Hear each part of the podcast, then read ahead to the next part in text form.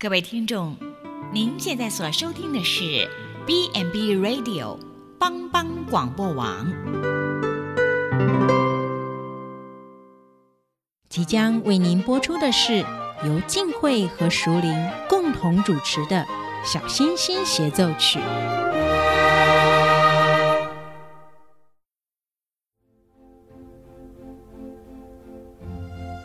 妈妈。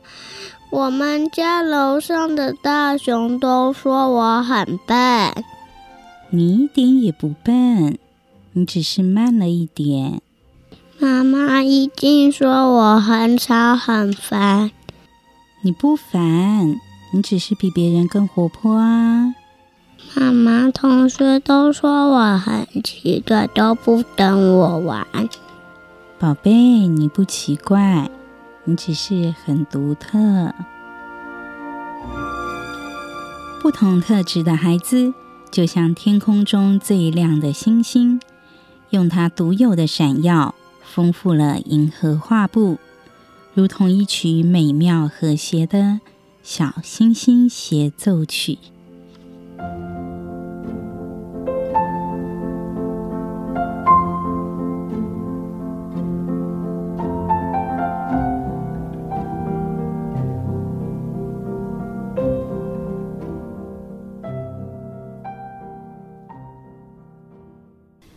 全球华人的听众朋友们，欢迎来到《小星星协奏曲》，我是静慧。大家好，我是淑林。大家好，我是信维，就是那个大埔里地区最帅的摄影师。对，哇，各位听众朋友们，有没有觉得非常的这个讶异？我们今天多了一位最帅的心理师来到我们的当中，哈，所以有没有觉得忽然觉得感觉气氛非常的轻松，很很欢乐？大家呃，各位听众，大家好，好，欢迎信维。哎，其实首领啊，我们上次你看，我们前面之前前两集有在谈说，这个爸爸妈妈跟小朋友的沟通，常常这个亲子沟通是很有问题的，对不对？是，对。但是为什么我们今天要邀请信维来呢？呃，因为我们就是接续着之前我们在聊的亲子关系的主题，今天邀请到信维，他会跟我们就是。分分享跟分析，比如说今天我们会提到、会聊到的是父母眼中的孩子。那接下来的下一集跟下下集呢，会讲到父母眼中的父母跟孩子眼中的父母。哦，所以其实这个真的是不太一样的，对不对？是，对。那因为有时候我们自己觉得我们是个很成功的父母，是，通常都是这样觉得。结果小小朋友的行为表现常常就会发现说，哎，好像不是这么一回事。是。因为因为有时候我们都会忘记嘛，就是我们不是他啊，就是我们只是观众而已。嗯，我们只是观众而已。好，所以，我们今天第一集，我们先来就是来跟大家聊一聊，就是父母眼中的孩子。嗯、但是，父母眼中的孩子不就是小孩子吗？是啊，就是其实好像呃，小孩子不管到几岁，在父母眼中还是还是孩子。就算孩子已经有了孩子，但是在父母眼中里面还是孩子。嗯。对，而且我觉得其实哈，你看像，因为刚好之前过年嘛哈，像、嗯、像过年，我不知道，呃，我们家就之前有一个习俗哈，就是说只要小朋友没有结婚的，嗯、爸爸妈妈都还是会包红包给他，对，对，但是领到后来我自己都不好意思，因为我们家四个小孩只有我没有结婚啊，对不对？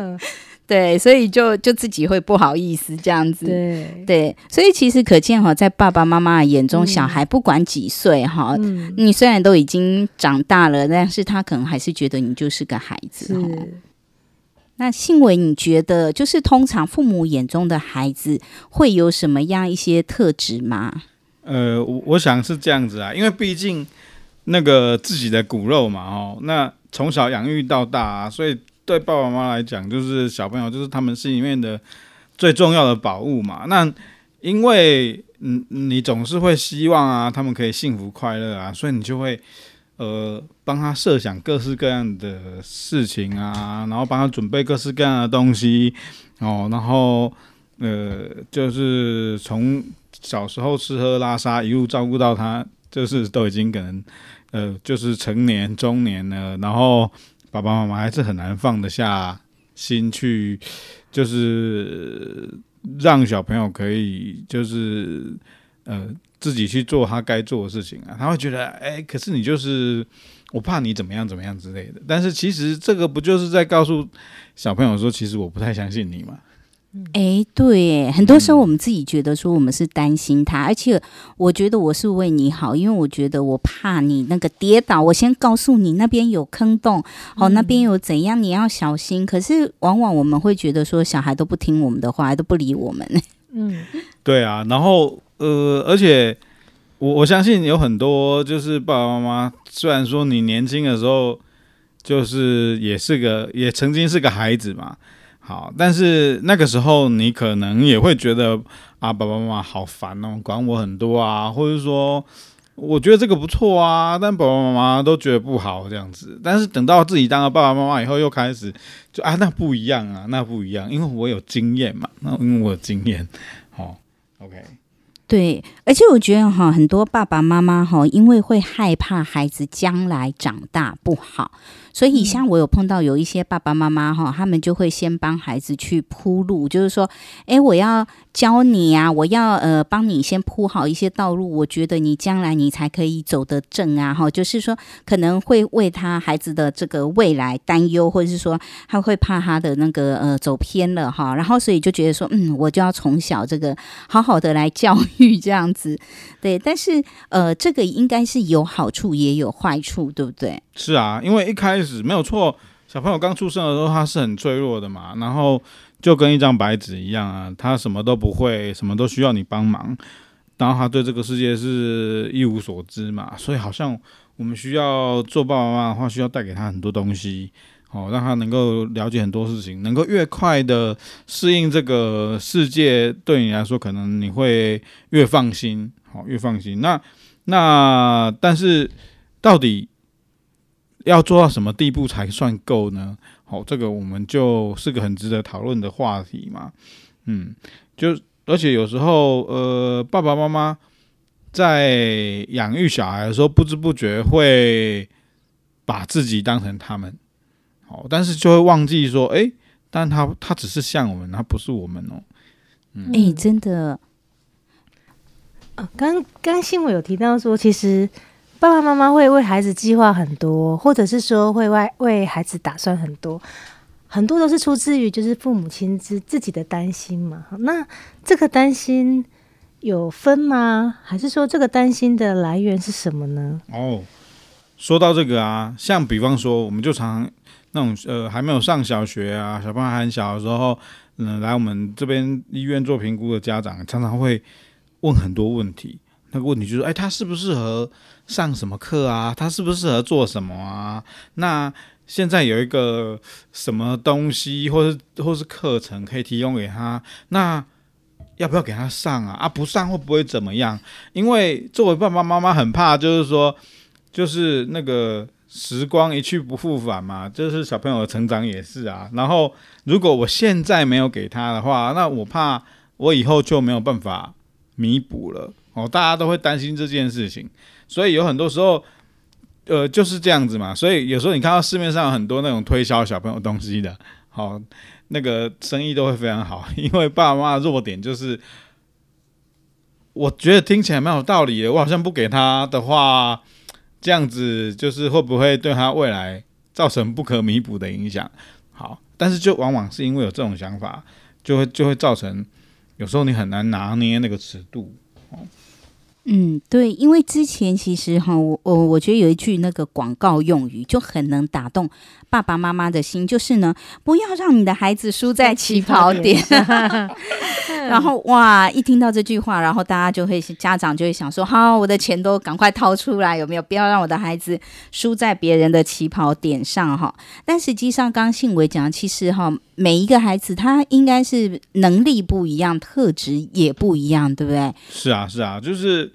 呃，对，有些东西我们站在大人角度或是客观来说，好像是好的，但问题是，呃，小朋友每个孩子的气质不一样嘛，那呃，到底适不适合他？比如说弹钢琴，那那好像弹钢琴听起来就是觉得，哎，会钢琴的好像很有气质啊，然后很棒，多一项技能，但是不是每个孩子都是喜欢而且适合做这件事情的嘛？对啊，那那我们在一般的价值里面，我们会有一些习惯，觉得某一些习惯是好的，好，比如说哦，学画画啊，学才艺，弹钢琴，然后那一类的东西是好的。好，那玩耍啊，在外面奔跑啊，好，就是那个爬高爬低的，好像就不是一件好事。那到底是？但是这个就是一个误，那个就是误解啦。哦，对小朋友来说，他们当然是能够有多多重体验是最好。对，那但是也未必。哦，就是重点是刺激要多嘛，但不是每一件事情都非得做不可。嗯，真的，我觉得还是要看孩子自己的能力哈。嗯、没有。好，那其实我刚刚其实是有一个想法，就是说，哎，我记得除了刚刚那个不要让孩子输在起跑点，我忘记是哪一个教授哈曾经有说过，就是说，呃，不要让你的孩子输在终点线是比较重要的哈。就是像刚刚信维说的，可能每个孩子他的能力是不一样，然后他的发展是不一样。可是有时候你知道，因为其实家长之间是会互相比较，然后甚至如果有时候你又有长辈，长辈可能就会对这一个。呃，尤其是华人社会嘛，哈，那他们虽然我们以前《三字经》是说这个养子不教是父之过，但是大部分在我们的社会当中，大家都会觉得说是妈妈没有把孩子教好，所以有时候这个妈妈反而因为她自己会有很多的压力，然后要面对可能外界的一些眼光啊什么，她就会觉得说，哎，如果今天我有能力，我应该让我的孩子去学这个学那个，因为可能他的同学都具备这样的才能，哈，就都有去上。上这样子的课，但是我也会觉得说，哎，这样到底真的是对我们的孩子是好的吗？就是从那么小，因为我觉得现在有些小孩好可怜，从那个很小幼稚园的时候，你看才几岁，就一直去上各种的才艺班呢。是，所以刚刚新伟讲到，呃，父母亲会为孩子想这么多，是因为出自于担心嘛？那这个担心，但有的是，比如说怕刚刚刚刚。我们提到就是怕孩子输在起跑点上，或者是说怕孩子的发展不好。那其实还有一部分可能是父母亲本身自己对自己的担心，怕说哎跟人家比较，如果说哎别人的父母亲都让孩子去上才艺课啊，学什么学什么，但我没有，我是不是一个不称职的父母亲？或者是说我我是不是呃没有没有做得很好？我没有为的没有为我的孩子着想？嗯，对啊，就是因为像很多。很多爸爸妈妈就是说，哎，可是那个谁谁谁就一直建议我说，应该他要去给他上什么课啊，或者是说那个现在这是个什么这个课是个什么潮流哦？那同学都都有去上，好像你也应该要去上哦，类似这样子。但是，哎，其实最重要的是第一个，哎，那个要去上课的人是小朋友嘛，哈，所以我们是不是去问问他？那你有想要去吗？好，这是第一个。第二个是，呃，有啊，小朋友他们也有会从众，就是说，诶，看到我的同学他们都有，他们都有去，我也想要，好啊。但是他想要的是那种我是属于团体的一份子那种感觉，好。那那但是有时候啊，假设我们送他是一送他去的，好，或是让他去做的事情是一些学习性的东西，哦，我们就有另外愿望跑出来，就是希望你要学得好。好，或是说，哎，我都花钱了，你总是要学个几招回来吧？好，类似这样子。那呃，问题是第一个，如果小朋友在探索以后，他去上完课，上课以后，他如果觉得哎还蛮好玩的，有趣，那他可能真的会学到一点东西。但是有另外一种状况是，他其实真的就是去那种试图要融入团体而已，但是他本身可能。就是真的对那个东西没有太大兴趣，或是并不是学得太好，所以有时候可能我们就要去想一想嘛。那我到底期望他这堂课里面是学到什么？哦，有时候我们都会讲说，我就是希望他快乐就好。但是我们在做的时候，常常不是只是希望他快乐就好。嗯。所以好像父母亲跟孩子就是的那个动机是不一样的。嗯，孩子可能是想要借由这个参与的过程当中，可能可以，比如说认识更多的朋友啦，或者是像刚刚信我说，他想想想要是团体的一份子。好，那可能是享受过程，是觉得过程很开心快乐就好了。但是父母亲好像。的期待是不一样的，父母亲会期待说，孩子不是只有去上课，不是只有开心，啊开心过后就好了，还要还想要看到一些成果。嗯，真的，因为我就忽然想到，你知道我有两个侄子，他们哈就是相差两岁，是亲兄弟。然后呢，这两个小男生呢，因为呃爸爸妈妈嘛就想说，哎，那个呃。他们好像还蛮想要学弹琴的这样子哈，所以呢，就让他们两个人就上了一个那个钢琴的家教课这样子哈。其实那也是妈妈的梦想，因为妈妈小时候想要学嘛哈，所以他就想说，哎，我就陪着我的两个孩子可以一起学。然后结果呢，这两个孩子呢，那个哥哥呢比较不会弹。那弟弟呢比较会弹，就是弟弟的那个记忆力比较好吧，他会背谱。那哥哥不会。然后呢，其实本来一开始妈妈问说两个要不要一起学哈，跟妈妈一起学，他们两个都说哦好啊好啊好啊。结果呢，上了几堂课之后呢，因为呢呃你知道弹学弹琴都回家都要练习的，就是老师下次来要验收。那哥哥就每次验收都都会被那个处罚嘛，就是都不 OK。然后弟弟呢就很厉害，所以哥哥就开始不想要学弹琴了。然后他就会找各种借口说，比如说今天我眼睛痛啊，我肚子痛，不想学。那弟弟就就很喜欢上这个钢琴课哈。但是我就觉得说，其实就像刚刚淑玲提跟信维提到的嘛，就是说可能。孩子也许一开始他本来是有兴趣的，可是因为家长可能会觉得说：“哎呦，这个钢琴家教也很贵，对不对？”哈、嗯，那所以呢，如果两个孩子一个不学了，那我还不是付一样的钱，好像感觉不是那么划算。可是呃，后来又发现说：“哎，可能孩子的这个哎怎么都成绩不好？”那老师当然都会讲说：“啊，因为他可能回去没有练习。”对，那家长就会想说，对，好像弟弟都在弹琴的时间比较多，因为他喜欢弹嘛，哈。那哥哥相对的，我觉得有时候这是不是恶性 循环？对，那反而到后来，这个就变成另外一个他们可能亲子关系的一个呃冲突的点啊。对啊，因为呃，我我很多东西都是不熟悉嘛，但是我听到觉得有趣，我可能就去了，或者爸妈妈觉得有趣，就让他去了。那但是去了以后，你就会知道你是喜欢还是不喜欢嘛。嗯，那我擅长的事情常常会跟我喜欢的事情在一起的原因，是因为，诶，我擅长，所以我也做得好，那我就会越做越喜欢。那我不擅长跟我不喜欢的事情常常也连在一起的原因，就是因为啊，我就做不好啊，所以我常常也就越做越不喜欢。哦，那所以假设，诶，他去的话，他真的就觉得，嗯，我不喜欢。哦，那那其实他还在探索的阶段嘛，那那这这个东西不学是不是真的就很严重呢？也没有啊，好、哦，就是呃，我相信就是呃，他可以再继续探索其他的，哈、哦，类似这样子。那有时候我们可能在这种地方僵持不下、啊，那你最后就会导致他很抗拒嘛，他很抗拒。是不是事情就会往更糟的方向走，然后大家的关系就变得越来越紧张，好，类似这样子，好，而且那个有时候啊，呃，大家都会想要帮忙，所以给很多意见，好啊，但是呢，诶，大概很难让所有人都满意嘛，好，我的公婆可能会有一些意见，想要他们怎么样怎么样，好，我的邻居，好，我的谁想要他们怎么样怎么样怎么样，那如果我每一个。都试图要去迎合他们啊，那第一个就是我累死了嘛，第二个是大概不太可能让所有人都满意啦。那最重要的是那个主角是小朋友嘛，嗯，另外一个更重要的配角是我们，就是爸爸妈妈，那其他人就是配角中的配角啊。所以最重要的是爸爸妈妈跟孩子啦，就是你们有有共识，那是最好的。好啊，其他人我觉得爸爸妈妈可能要。在这部分要有坚强的心灵去对抗这些东西。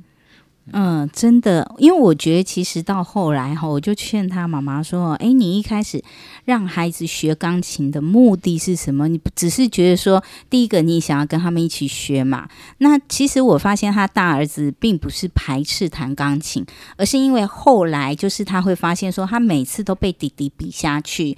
那他可能原先他一开始他觉得，哎，因为他喜欢听音乐，他喜欢唱歌，所以他觉得说，哎，这样很好。可是当今天他有压力的时候，他就像刚刚信维说的，我一次、两次、三次，我都一直觉得我做不到。然后呢，那大家都会开始，就像刚刚前面提到的，其实家长一开始的目的可能不见得说，哎，我就我让你们学钢琴，你们两个都要成为钢琴家，并不是嘛，哈。可是到后来，难免有时候我们家长就会有这个迷思，就会觉得说，哎呀，我都已经帮你花了大把的钱让你去学啊，你怎么不好好认真学？你看弟弟就可以怎样，那你怎么就不行？这样子，嗯，而且就是，嗯。有没有？就大家有没有发现，就是有一件很很有趣的事情，就是刚刚我们在讲的这个过程当中，就突然想到，很多爸爸妈妈其实在，在比如说在督促孩子读书，或者是在督促孩子学琴啊、学才艺也好，有时候都会讲说。啊，这个读书又不是为我读的，哎、欸，对对，或者是说学这个也不是为我学的啊，这是你们自己的人生哎，对不对？就是你你们学的是你们是你们自己的东西，是你是不是不是因为我不是为了不是为了我读书，不是为了我学的，听起来好像是孩子是主角，就像刚刚静慧讲的，孩子是主角，爸爸妈妈只是配角，只是提供协助的角色而已。可是好像到后来都就会会变成角色好像颠倒了。变成父母亲才是主角，父母亲希望孩子怎么做？对，真的有时候哈，因为刚刚信维提到那个比喻，我觉得好好，就是说很多时候，因为我们毕竟哈，我们可能会很注重我们的，比如说家庭的关系，或者是说别人的眼光，但是有时候我们可能必须要去分辨一下主角跟配角。好，那我刚忽然信维在讲的时候，我就想到前一阵子看了一部那个漫画改编的这个偶像剧哈，韩国的就是什么。偶然遇见的一天还是什么？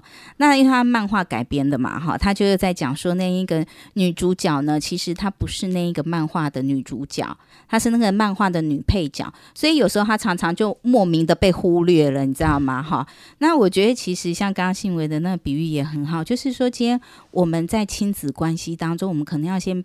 分辨一下哈，谁是我们的主角，谁是我们的配角？配角也有分这个主要、次要，有没有？就像那个第一男配角、第一女配角，还有第二，对对对对对对对。所以其实呢，很多时候，当然呃，别人给我们很多建议也很好，可是有时候我们真的必须要分辨一下哈，就是说这个主角跟配角之间，那我们要比较以谁为主，以谁的想法跟意见为主？我觉得这是刚刚一个蛮好的提醒。嗯，而且刚刚孙孙宇信是有提到嘛，那个 要求小朋友的时候啊，就讲说，对啊，这书又不是为我读的哈，就是哦等等等，就是说啊，这这这个就是对你很重要，但问题是，那个在小朋友至少在他们一定的年龄之前，其实很多时候他真的是为我们读的，就是就是 是爸爸妈妈跟你说这个很好，对未来很重要。哦，这样以后才可以，就是发展呃的好啊，找到好工作。他相信你，也认同你的价值观，所以他就去学了嘛。好啊，但是那个他是不是真的了解？好，这东西到底对我的人生有多重要？哦，那可未必。哎、欸，信维这样讲，我真的很有同感哦。因为你知道，就是我有在国中嘛，带一些小朋友。那国中现在就其实台湾还是大部分以升学主义挂帅哈，所以很多国中的孩子其实他们下课或是假日是需要去有去补习班的。然后呢，之前就就是嗯、呃，有一次我就在一个班上就在问嘛哈，因为现在是没去补习的孩子比较少。然后我就问他们说：“诶，那你们都喜欢去补习吗？哈啊，其实呢，大概呃，去补习的孩子至少有一半都是很无奈的哈，都是为了爸爸妈妈去补习哈，因为他们怕，就是爸爸妈妈怕孩子的成绩跟不上。对，是，所以刚刚金卫其实也讲了一句话，我觉得蛮有趣的。刚刚金卫提到说，诶，有些父母可能会跟孩子讲说：我觉得你好像还蛮想要学钢琴的。”那这个到底是孩子想还是父母亲想？想要孩子想，这个还蛮有趣的。呃，这是父母认为说孩子好像是这样想，可是孩子不一定真的这样想，对不对？是。所以我觉得有时候是这样子啦，就是我们要诚实一点的，就是爸爸妈妈要面对，要对自己诚实一点。就是我有时候，有时候我们是想要说服小孩子这件事情很重要，啊，或是说。想要说服他，来来来，你去学这个很棒，对，好，就像在推销一个产品一样。但是，我们夜深人静的时候，还是要想一下，是到底是我想要的，还是我觉得他需要的？哦，因为因为有些东西你退后一步想啊，好像没有也不会怎么样。好，或者是说，嗯、我比如说刚刚那个金慧有提到，就是学钢琴嘛。其实真的没有大所有大大部分爸妈都没有要让他们变成钢琴家，只是想要去学一个才艺嘛。对，那弹的不好也其实还好，对不对？他开开心有学到一点就不错啦。对，那那那如果是呃变成像补习一样，我得练练习练习再练习，那当然对小朋友来说就是很痛苦啦。对。嗯，真的，刚才其实信维有提到一点哦，就是说到底是我们自己哈想要，我们觉得孩子是有需要，还是是爸爸妈妈自己的想要？我们先休息一下哈，等一下继续哈我们节目当中。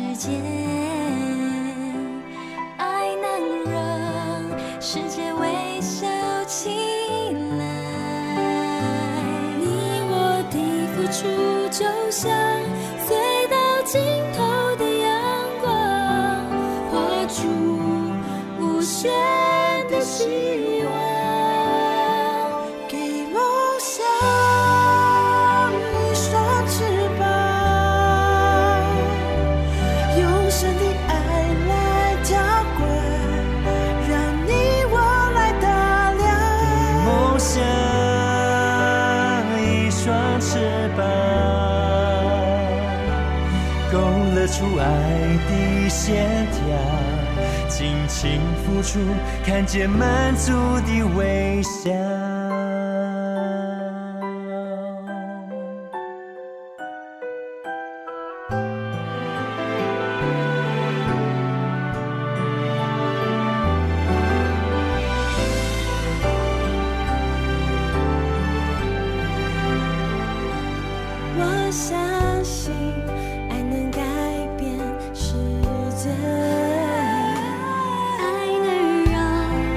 世界微笑起来，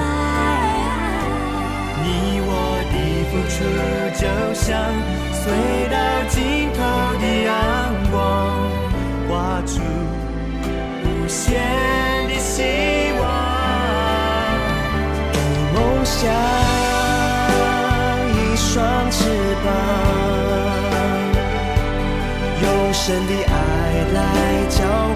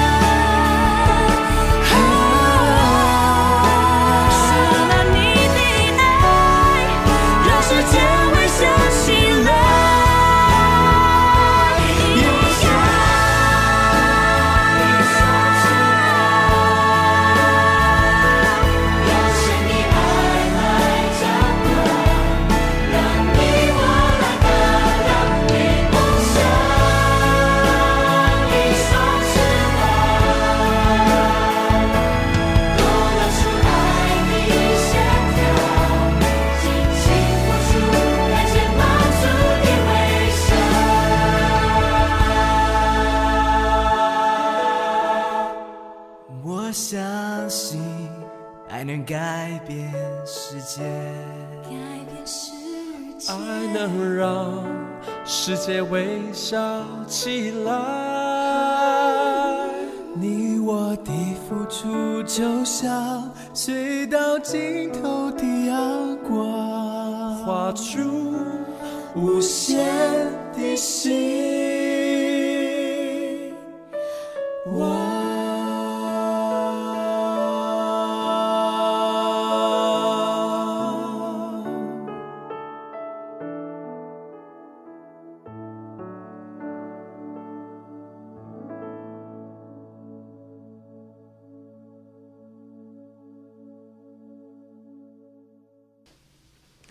欢迎回来，小星星协奏曲。我们今天邀请到的来宾是吴信维心理师，他要跟我们谈一谈父母眼中的孩子。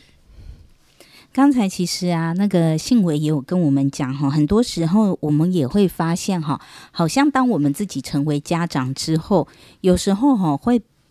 不知不觉中，把自己一些未完成的梦想套在孩子的身上。哎，像你们在那个实际临床上啊，碰到这么多的这个家长跟孩子，你们觉得这样情形多不多啊？诶，老实说，我觉得还蛮多的。诶，就是呃，因为对爸爸妈妈来讲啊，他们的呃成长或者是求学阶段已经结束了嘛，那。那你的人生开始有很多包袱，没那么自由了。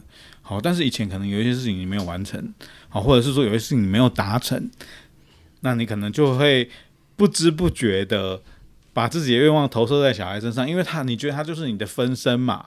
嗯、那所以我就想要给你最好的，好，给你最好的，可能是因为有些时候你觉得你以前得到的资源不够多，所以我要尽量可以给你资源。对，那。那但是你也把他想象成你，所以呢，比如说我以前很想要当医生，但是我没有，好，或者是说我觉得我对我现在的人生或者社会地位不满意，所以我需要在你身上看到你可以就是就是变成我理想中的样子，对，那所以你就会附加了非常多的东西在他身上，但很多时候就是是忽视了他们自己的需要啦，就是小朋友。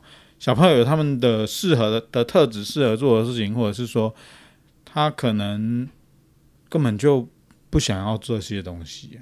嗯，是，就是说，有的时候其实父母亲会把自己的需要跟孩子的需要混在一起，就是分不清楚这个这个真的到底是自己的呃，比如说自己未完成的希望、自己的遗憾呢，还是说真的是孩子自己本身想要这么做？嗯啊，这个时候要怎么去分辨？因为我觉得很多时候就是对这个家长而言呐、他可能会觉得说，像刚刚信维提到的，诶，我发现我的孩子有某些特质很像我，诶，那我可能以前我就是没有机会去尝试，或可能因为家境的关系啊，或是因为可能以前的关系，诶，以前我的呃家长可能不不让我去走这一个方面，但是我就觉得，诶，我现在自己有能力了，那我觉得我的孩子跟我一样哦，可能比如说他有这个。美术的天分，那我就觉得说，哎，我现在有能力，我是不是应该也让他呃多去学学一些这些，然后来栽培他？对，那所以有时候像刚刚其实淑铃讲的，我觉得也很重要。但是我们要怎么去分辨说，哎，这到底是我自己的想要，还是真的是这个孩子有可能也有这样的一个愿望？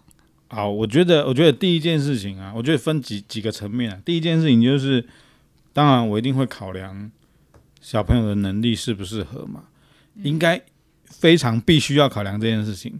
有很多事情就是那个那一件事情，你可以学，可以做很好，但他就不擅长啊。好，这是第一个。第二个是那个呃，我要怎么知道那是他想要还是就是还是我需要的？那就是要问小朋友要不要。嗯，对，我觉得很多时候啊，爸爸妈妈是。以为他有问他好，或者是小朋友并没有很明确的给你回复，你就觉得还要是就让让他去做这件事情，好，又或者会更武断的觉得说，他就是因为年纪小，他不懂啊，所以我要帮他做决定嘛，哦，但是我想啊，就是呃，他适不适合，他知不知道，他懂不懂这件事情，呃，也许他是懵懵懂懂，不是那么了解。但是我们角色是我们是作为一个从旁协助的人嘛，就像我们刚刚讲，我们是配角，哦，我可能可以提供你一些意见，让你了解这东西的好或不好。哦，那那但是最后我只是资讯提供的人，那下决定哦，反映出到到底有没有意愿那个人，应该是那个主角嘛，就是小朋友。嗯、对，那所以假设小朋友跟你说不要，很多时候他们其实真的有说哈、哦，但是呢，爸爸妈妈没有听到，他们、啊、自动忽略。对对对对对，好、哦，他们觉得你，他们就会合理化一些就是方式嘛，就是说，哎呃。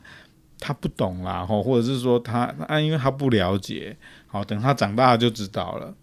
对，那那，但是问题是，呃，我现在就这样子一直一直框着你，要你逼着你往我想要的地方走啊。等到他长大了，我相信，哦，呃，如果结果好就好就算了，那有时候结果不好啊，他可能会对你有很多负面的情感在啊。嗯，其实我想刚刚像信伟讲的啊，就是其实有的时候孩子有表达自己的意见，但只是父母亲可能选择性的没听到。好，所以要去分辨，就是怎么样去判断这个到底是父母亲的想要，还是孩子真的想要这个部分。其实我觉得可以从一个地方去观察，就是父母亲可以对自己的行为有一些敏感度，比如说你可以试着去。去想想看，或者是觉察看看，在你跟孩子沟通的过程当中，你有没有尝试去说服孩子？比如说，好了，其实生活当中很常见，比如说，好了，呃。父亲可能跟孩子，妈妈可能跟孩子讲说：“哎，今天我们来吃水饺好不好？”跟妈妈觉得水饺比较容易，好，然后比较省时，然后比较好做，就说我们今天来吃水饺好吗？我们好久没吃水饺嘞。那孩子可能说不要，我想要吃牛肉面。那妈妈就说不要，那牛肉面昨天才刚吃过而已，牛肉面有什么好吃的？我们今天吃水饺嘛。那在这个不断说服的过程当中，可能孩子后来就是就是说哦，好了好了，吃水饺。他妈妈就会觉得说，哎。对啊，你看你也想要吃水饺嘛？可是其实殊不知是孩子，其实在这个过程中，其实孩子他是被被就是是因为可能比如说不想要让妈妈失望，或者是说他其实想要顺应妈妈，所以答应了妈妈的意见。但其实真正来讲，孩子的意见并不是妈妈原先提出来那个想法。对，很多时候其实都是这样哎，就是说孩子跟爸爸妈妈的想法好像真的不太一样哈。那但是呢，呃，其实呃，我也觉得哦，就是其实，在去年是不是，就是公视不是有一系列节目，就是你的孩子不是你的孩子。嗯、我觉得那时候那一个剧集哈拍出来，其实给很多家长哈一些呃还蛮震撼的哈。但是我也觉得哈，其实像我们现在有一些孩子哈，因为呢会被家长过度保护，因为像我们刚刚前面提到。嘛，就不管你到几岁，你可能到已经六十岁了，妈妈的心里还是觉得说，啊，你是个孩子，所以以至于我们现在在社会当中吼，有很多的这个妈宝啊，或是公主病的孩子哈。像我上次听到一个，就是我还蛮讶异的哦，就是说，你知道现在有很多大学生，他们到外县市念大学，那以前我们在外县市念大学就住校嘛，对不对？嗯、那你的衣服你至少会自己洗一下吧，对不对？嗯、好，那听说呢，现在有很多大学生是这样。他们假日都一定会回家哈，为什么呢？就是孝顺父母哈，把他们的衣服哈整包哈，整个礼拜的打包带回家给爸爸妈妈洗哈。对，那我刚开始听到这个，我觉得有点夸张哈，但后来我就发现说，哎，好像还不止一个大学生这样，哎，好像还蛮多 孩子是这样。然后爸爸妈妈其实也甘之如饴，因为他们可能觉得说啊，孩子在外生活，对，就是有时候我们对孩子的这一个呃。过度保护，对，就是说，虽然我们心里知道他是孩子，可是像刚刚其实淑铃提到的嘛，哎，我们其实是不是要尊重孩子？那有时候其实我们某些事情是不是也是家长应该要学会一点放手的功课？是啊，因为哦，就像刚刚提到那个把衣服带回家洗那件事情，其实还蛮多的。那是这样子哦。我知道爸爸妈妈就像就像金慧刚刚讲的哦，甘之如饴。为什么？因为有时候小朋友长大以后啊，你能够帮上忙的地方越来越少。嗯，你有时候很想要发挥一点做爸爸妈妈的价值哦。因为我以前好像是万能的哦，小朋友什么事情就是妈妈爸爸我要干嘛，然后你就可以帮忙他。现在可以做这件事情的机会越来越少，所以你就会一直想要找机会表现好。但是我觉得啊，呃。在做这件事情的前提是这样子啦，比如说有某些每一件事情，哦，应该是他们有机会去体验，而且他们会。那我今天如果愿意帮你，好、是因为我可以帮忙，但是我还是要确保你会做这件事情。就是，就也就是说，呃，我不是预设的，或者是专程就是要解决这件事情。好、就是你会，那只是说我偶尔可以服务你一下，不错，很好。对，那那如果就是我是完全的想说啊，这些东西在你的生活里面，因为有时候爸爸妈妈会帮太多原因，是因为他会自动帮小朋友安排，就是有哪些事情是重要，哪些事情不重要，不重要的事情就是就是我们来就好了。好，但是作为一个成熟的大人嘛，其实你仔细想一想，你会发现没有生活中没有任何一件事情是重要或不重要，因为你每件事情都。很重要，很重要，对对对对对，哦，所以我想，呃，是这样子啦。那但是，呃，我知道放下的过程也不是太容易，哈，因为，呃，你要接受，就是说啊，小朋友他已经具备一定的能力，我其实不需要再帮你了，哦，好比说我自己的爸妈，我都已经四十岁了，OK。回家，妈妈还是会问我说：“那衣服要不要帮你洗啊？”吼之类的。但其实，吼就是小朋友听了会很感动了。但是我从高中开始我就自己洗衣服了，哦，因为因为那呃，就是我知道他偶尔可以服务一下，好，但是呃，我们大部分时间还是 可以自己来啊，可以自己来，吼。我觉得那个是，就是说爸爸妈妈表达他对自己孩子的一个关爱啦，哈，就一个爱的表达的一个方式嘛，哈。因为我们爱的语言里头有一个就是服务的行动，所以有些家长的确就会觉得说，哎，我用我这样呃行动来表示说，其实我对你的爱哈。但实际上我们也都知道，很多家长他就是真的很不容易，因为我觉得这是两难的抉择啦。就是说，在我们爱孩子跟帮助孩子的时候，我们其实也会知道说。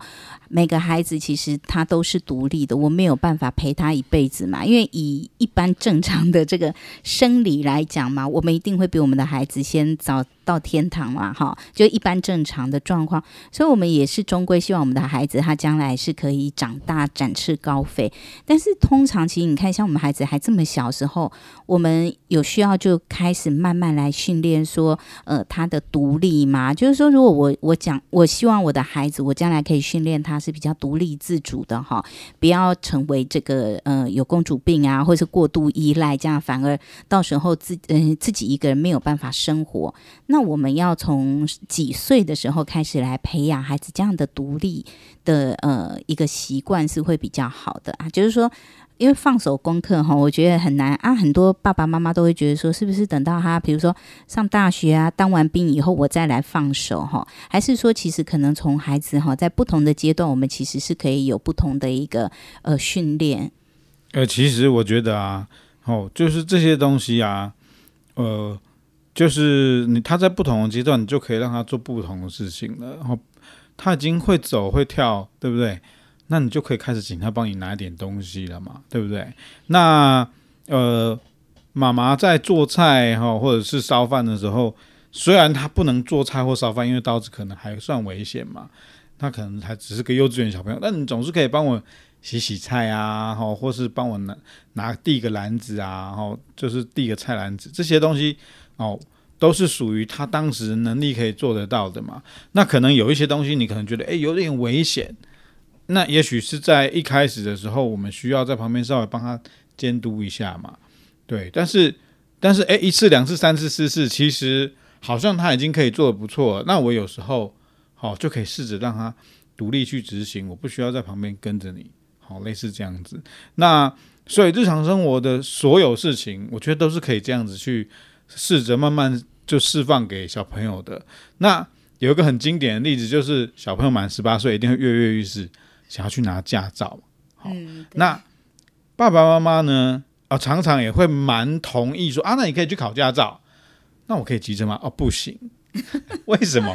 因为骑车很危险啊，好，或是开车很危险啊，外面车子很多。嘿，那那问题是，这这个就很矛盾，就是说，哎。你觉得去拿这个资格很很重要，因为以后工作会干什么？可能会需要驾照嘛，对啊，但是那我要我要上路啊，不行，我觉得很危险。那什么时候可以？我也不知道。好，因为他会觉得，哇，那个东西它就是驾驶一个，因为那个东西是一个就是机器嘛，哈，一发生意外可能就很危险，再加上你可能没有办法时时刻刻盯着它，你就开始很多担心嘛。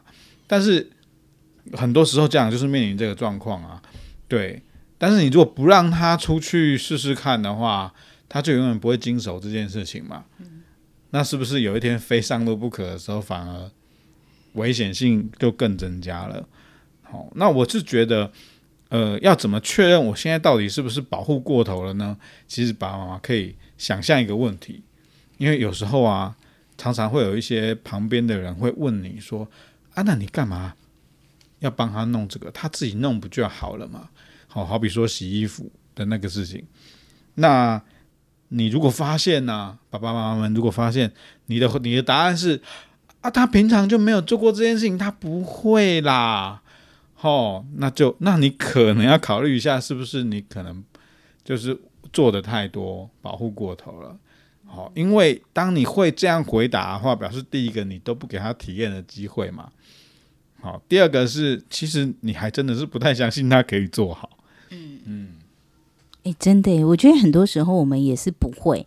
然后呢，你就是有时候人家说环境可以磨练嘛，哈、嗯，那这也是一个很好的一个学习的机会啦，哈。那当我们都没有机会去练习，都没有机会去碰的时候，哈，其实基本上你也比较难会学会这个东西，会擅长这个东西。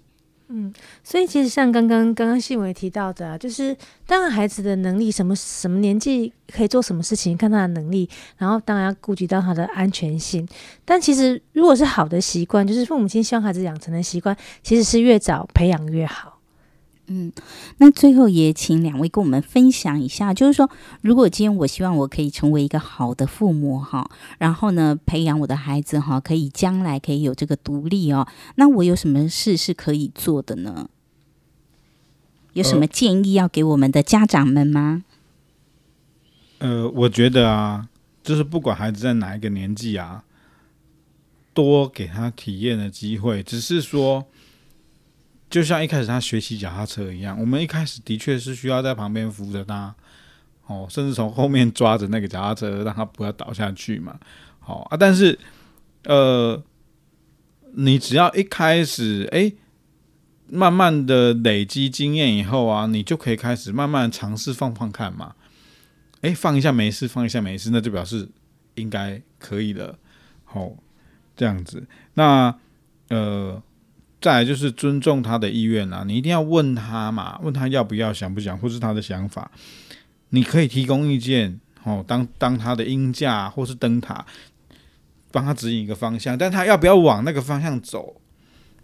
哦，那那那我们要尊重他，因为他是个独立的个体嘛，嗯，是，所以其实就像就像新闻讲的啊，父母亲眼中的孩子，就是可能都是哎。